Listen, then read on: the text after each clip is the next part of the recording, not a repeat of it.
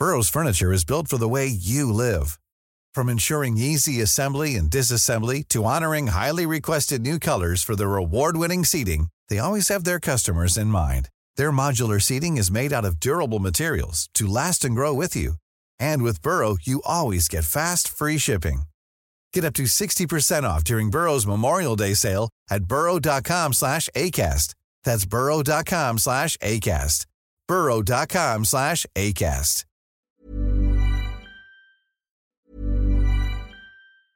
Spring is my favorite time to start a new workout routine. With the weather warming up, it feels easier to get into the rhythm of things. Whether you have 20 minutes or an hour for a Pilates class or outdoor guided walk, Peloton has everything you need to help you get going.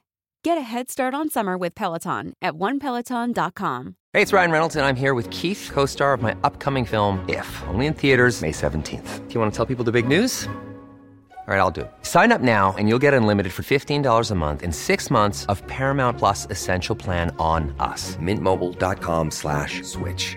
Upfront payment of $45 equivalent to $15 per month. Unlimited over 40 gigabytes per month. Face lower speeds. Videos at 480p. Active Mint customers by 531.24 get six months of Paramount Plus Essential Plan. Auto renews after six months. Offer ends May 31st, 2024. Separate Paramount Plus registration required. Terms and conditions apply if rated PG. Su aspecto era grotesco, pues todo su rostro, brazos y manos estaban cubiertas de horribles llagas.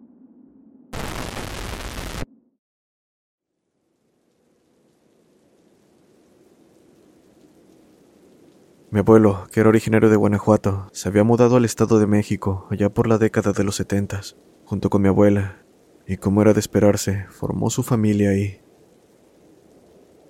En total tuvo cinco hijos, a los cuales, conforme crecieron y se fueron casando, les cedió un pedazo de su terreno para que pudieran vivir junto a él un tiempo, en lo que se hacían de su propia casa. Por este motivo crecí junto a varios de mis primos. Mi tío Rogelio, que era el mayor de los cinco hermanos, ocupó por una temporada un cuarto en particular junto a su esposa e hijos, y con el pasar de los años logró comprar una casa en Hidalgo. Así que se mudó, dejando abandonado y bajo llave ese cuarto. Recuerdo que esa habitación solo se abría cuando mi tío o alguno de mis primos venían a visitar a mi abuelo.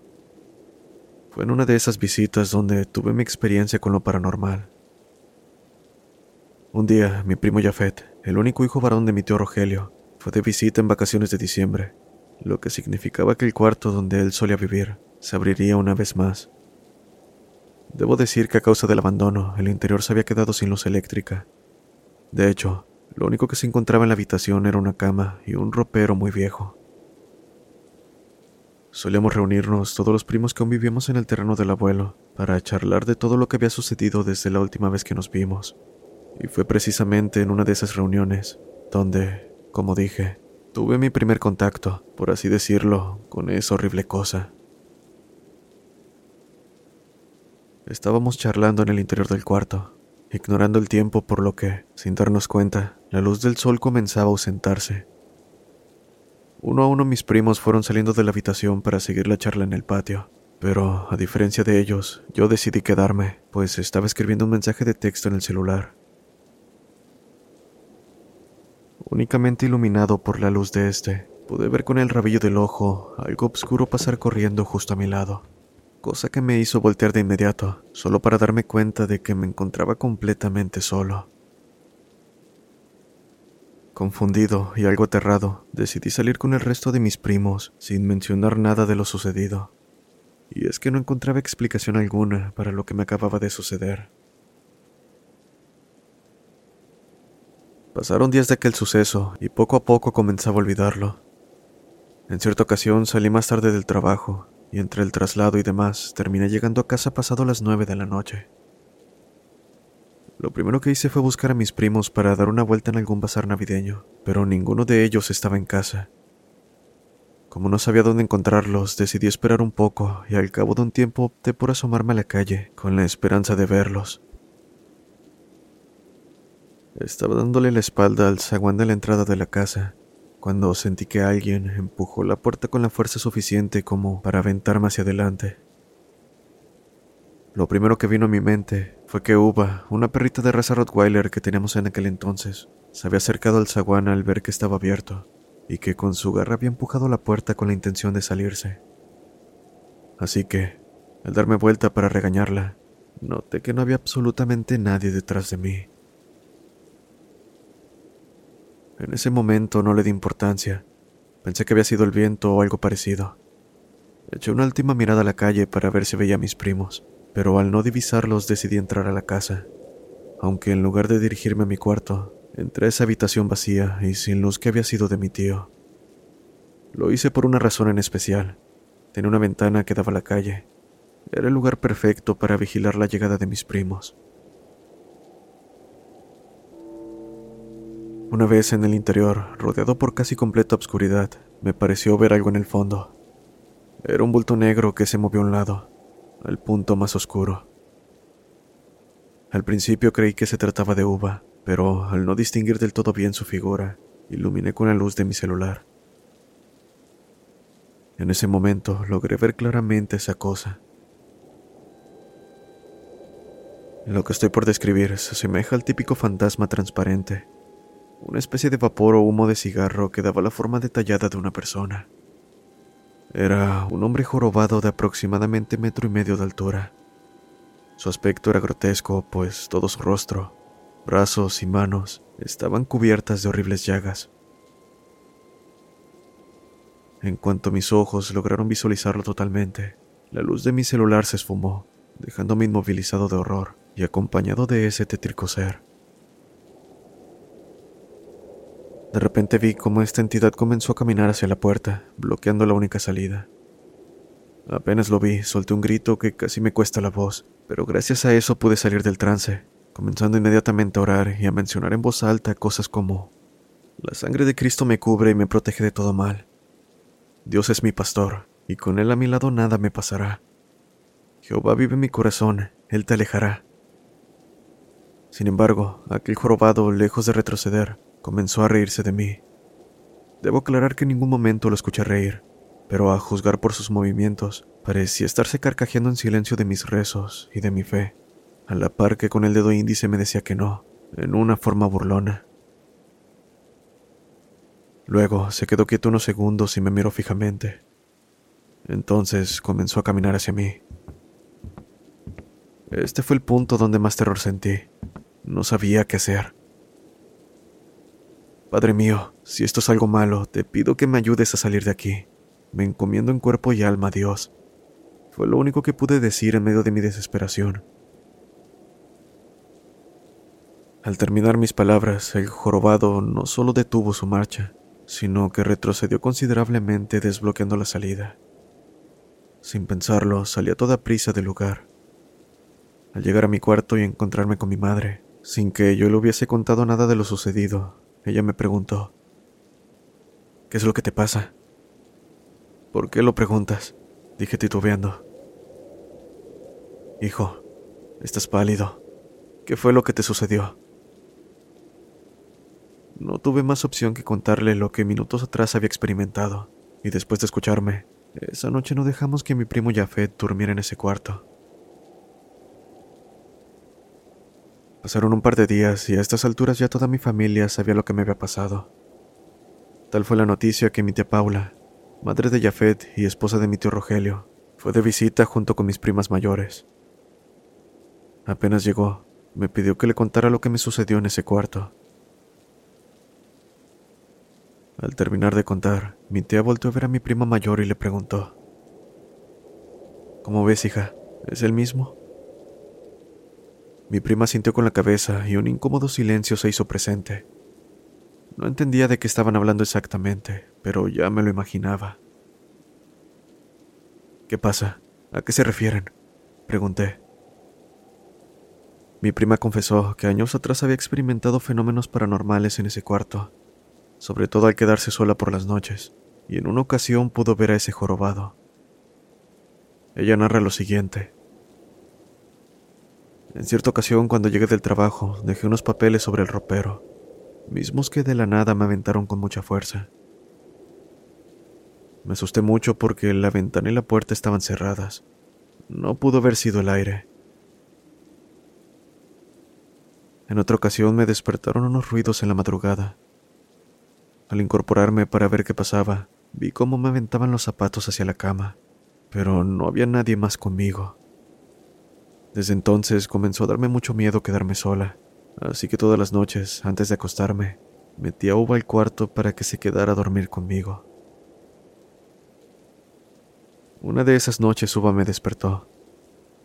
Sentí mucho miedo al ver que le gruñía la oscuridad, pero aún así me levanté a ver qué pasaba. Apenas lo hice, vi la silueta de un hombre jorobado que salió corriendo del ropero y atravesó la pared hacia afuera de la casa. En ese momento, Uva comenzó a ladrar hacia la pared. Parecía ser que ella también lo vio. Esa noche ya no pude dormir.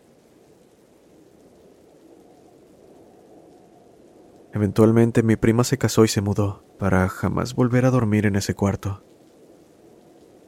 La verdad es que a pesar de lo que dijo, de alguna forma me sentí aliviado, ya que había alguien más que había vivido algo parecido, ayudándome a comprobar que lo que viví fue real. Mi tío Rogelio fue el último en tener su propia experiencia en ese cuarto, pero a diferencia de mi prima y yo, él tuvo un encuentro con algo diferente al jorobado, algo que yo creo fue todavía más aterrador. Y es que una mañana mi tío amaneció a mitad del patio junto a Uva en un sillón viejo, uno que la perra usaba como cama.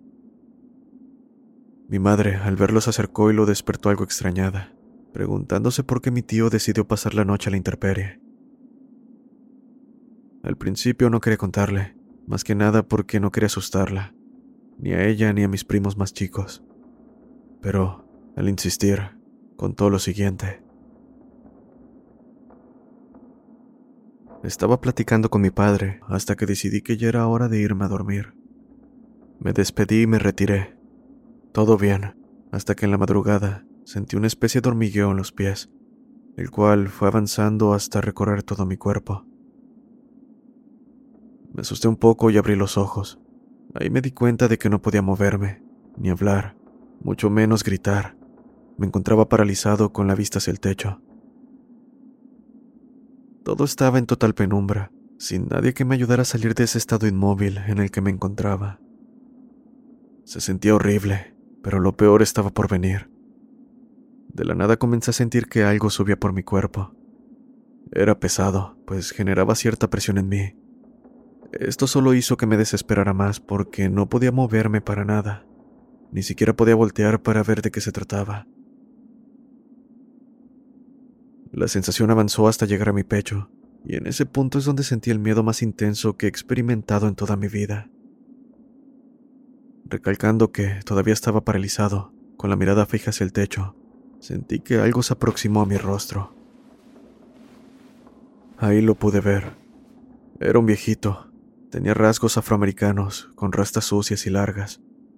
Ese anciano se puso cara a cara sobre mí y me miró directamente a los ojos.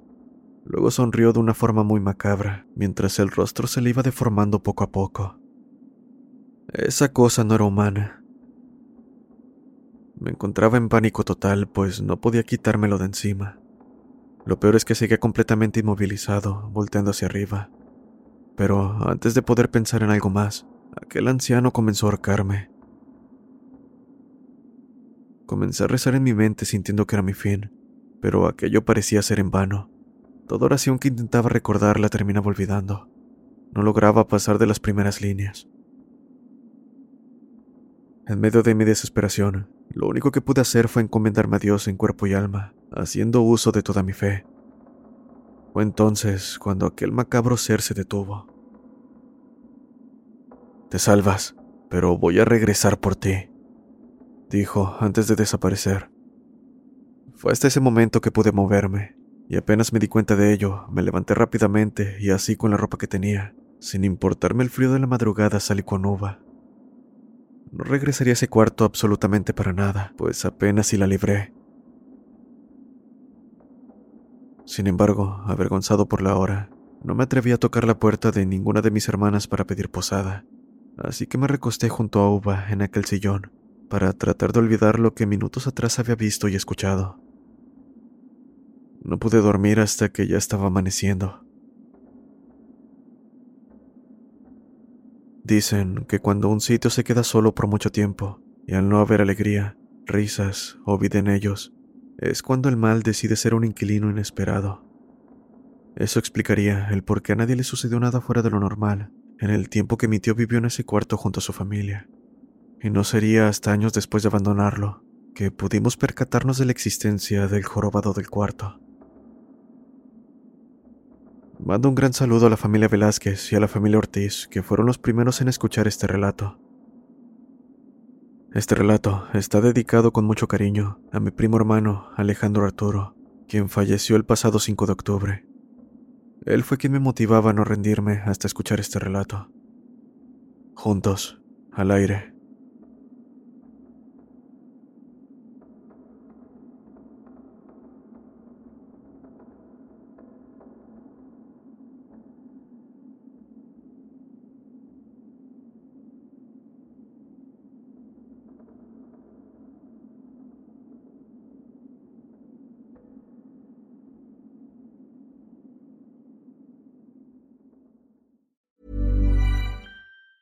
If you thought the only way to get a more defined jawline with natural looking results was through surgery, think again. Juvederm Volux XC is a non surgical injectable gel filler that improves moderate to severe loss of jawline definition and can help you achieve natural looking results with little downtime. Even better, this improved definition lasts up to one year with optimal treatment. No maintenance required. Improve jawline definition for a smooth, sculpted look with Juvederm Volux XC. For important safety information and to find a licensed specialist, visit juvederm.com. That's J U V E D E R M.com. Not for people with severe allergic reactions, allergies to lidocaine, or the proteins used in Juvederm. Common side effects include injection site redness, swelling, pain, tenderness, firmness, lumps, bumps, bruising, discoloration, or itching. There's a risk of unintentional injection into a blood vessel, which can cause vision abnormalities, blindness, stroke, temporary scabs, or scarring. Talk to a licensed specialist to find out if it's right for you.